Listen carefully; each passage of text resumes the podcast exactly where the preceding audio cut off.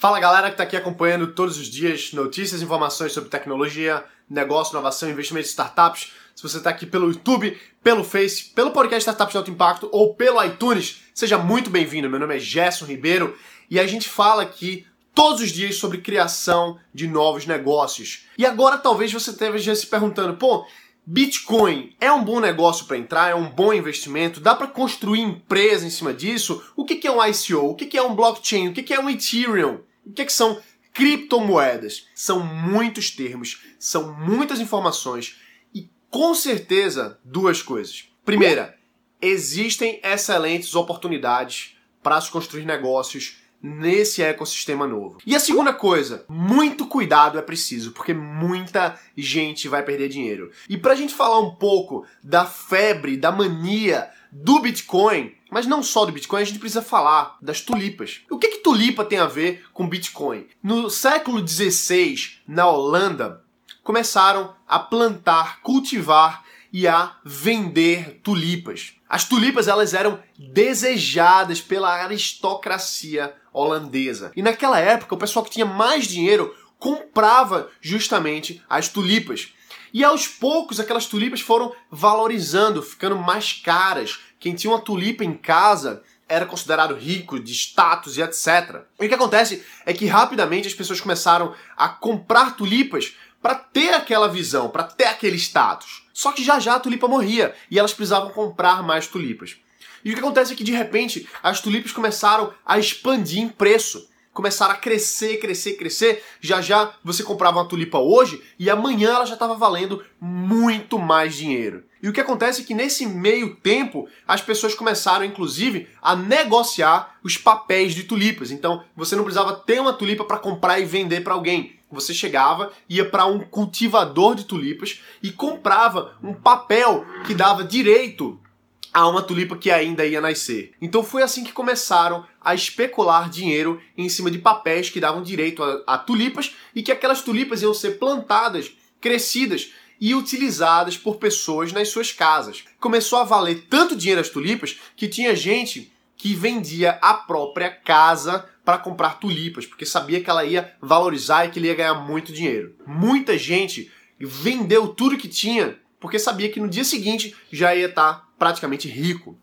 E nessa época, as tulipas estavam valendo tanto dinheiro, crescendo tanto que chegou a valer mais do que é hoje equivalente a um apartamento. Então imagina aí uma tulipa valer, em valores de hoje, 200, 300, 400, 500 mil reais. Uma florzinha que em algumas semanas, em alguns dias, ela morre. E o que acontece é que isso começou a crescer, crescer, crescer, crescer, e crescer, e todo mundo estava vendendo tudo e comprando tulipa, e a alta aristocracia holandesa trocava as suas casas por tulipas. E chegou um momento que ninguém mais queria tulipa. Porque estava tão caro, estava tão absurdo, que mesmo as pessoas muito ricas, elas olhavam assim e diziam: peraí, não faz sentido eu perder um apartamento, perder uma casa, em troca de uma florzinha que vai morrer daqui a alguns dias. Mesmo eu querendo me sobressair, não vale mais a pena. E foi assim que surgiu a primeira bolha da história da humanidade. A primeira bolha foi a bolha das tulipas,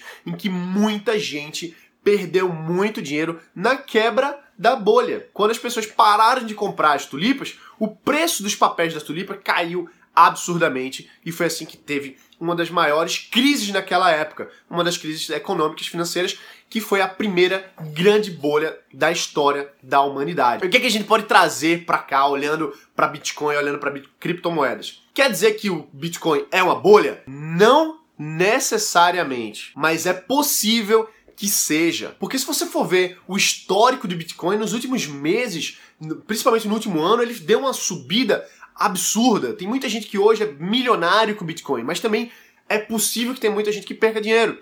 Em poucos meses, a flutuação foi brusca. Subidas altas e quedas altas também. Teve num dia que o Bitcoin caiu 20%.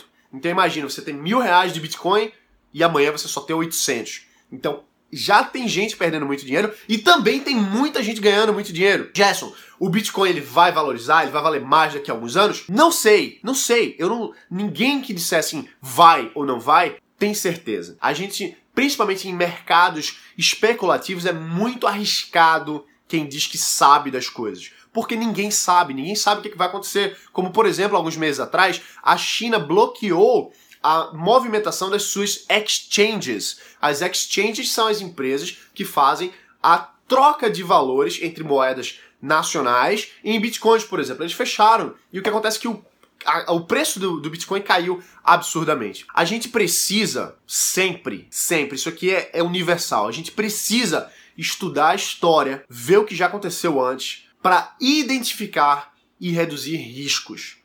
Não importa se o Bitcoin daqui para frente vai subir ou se ele vai descer. A gente precisa estudar as tulipas a gente precisa estudar a quebra de 1929, a gente precisa estudar a quebra dos bancos de 2008, a gente precisa estudar o que, que já aconteceu para a gente não se deixar cair. A gente precisa trabalhar, estudar, implementar e executar para a gente reduzir os nossos riscos e maximizar os nossos lucros. Então, você pode investir em Bitcoin, como também você pode não investir em Bitcoin caso você ache arriscado demais. Tem muita gente que vai fazer muito dinheiro com o Bitcoin, mesmo com a especulação, mesmo inclusive se for uma bolha. Vai ter gente fazendo dinheiro mesmo se for uma bolha. E também vai ter gente perdendo dinheiro se for uma bolha, claro. E se não for uma bolha, também vai ter gente ganhando e perdendo. Então, a moral da história aqui é a gente ficar atento do que já aconteceu na história e identificar o que, que pode estar acontecendo de novo. Porque, lembra, o ser humano, ele é irracional. A gente pensa que a gente é racional, mas para muita coisa a gente não é tem uma coisa chamada Fear of Missing Out. F-O-M-O, também conhecido Fear of Missing Out, é o medo de perder uma boa oportunidade, é o medo de ficar de fora de uma boa oportunidade. Então tem muita gente hoje que tá com medo de não entrar na onda do Bitcoin. Porque pensa assim, ah, se eu investir hoje, daqui a três anos eu vou estar milionário. Ah, mas isso. Claro que isso é possível. Mas também pode ser que não, pode ser que caia. Só que o, o, o erro que a gente não pode se deixar cair é deixar a gente tomar a decisão de investir no negócio ou de não investir no negócio baseado no que as massas fazem, baseado no que está todo mundo fazendo. A gente precisa pensar, estudar, analisar por conta própria para depois a gente tomar uma decisão de um investimento. Porque quando você olha para trás, é muito óbvio, é muito claro. Muita gente está olhando assim dizendo: ah, é, se eu tivesse investido é, cinco anos atrás em Bitcoin, três anos atrás em Bitcoin, eu estaria rico hoje. Só que, quais são as oportunidades hoje que não são óbvias? Independente do que você está vendo hoje, independente de Bitcoin, criptomoeda, outras coisas. Com certeza, daqui a cinco anos, você vai olhar para trás e vai dizer: caramba, lá atrás, se eu tivesse feito isso, se eu tivesse investido. Só que agora não é óbvio. Se você olha ao redor, não é óbvio as grandes oportunidades. Não é óbvio que vai bombar de dinheiro daqui a algum tempo. Não é óbvio. Se fosse óbvio, tava todo mundo colocando dinheiro e lógico que ele ia acabar não sendo tão valorizado assim porque tanta gente aproveitou aquela oportunidade naquele mesmo momento. É a regra básica no mercado. É oferta e procura. Se tem muita oferta, se tem muita procura, a gente tem a variação de valor. Em resumo sobre isso, anos atrás, se você tivesse avaliado a oportunidade de Bitcoin, que talvez você tenha avaliado anos atrás, pô, invista em Bitcoin, não invista, ah, não vou investir porque eu não sei sobre isso. Agora a gente olha para trás e diz assim, era óbvio que ia ficar bom, era óbvio que ia crescer. Só que a gente tem que ver daqui para frente. É óbvio que vai ser bom o Bitcoin daqui para frente, ou criptomoedas, ou ICOs, etc. É óbvio.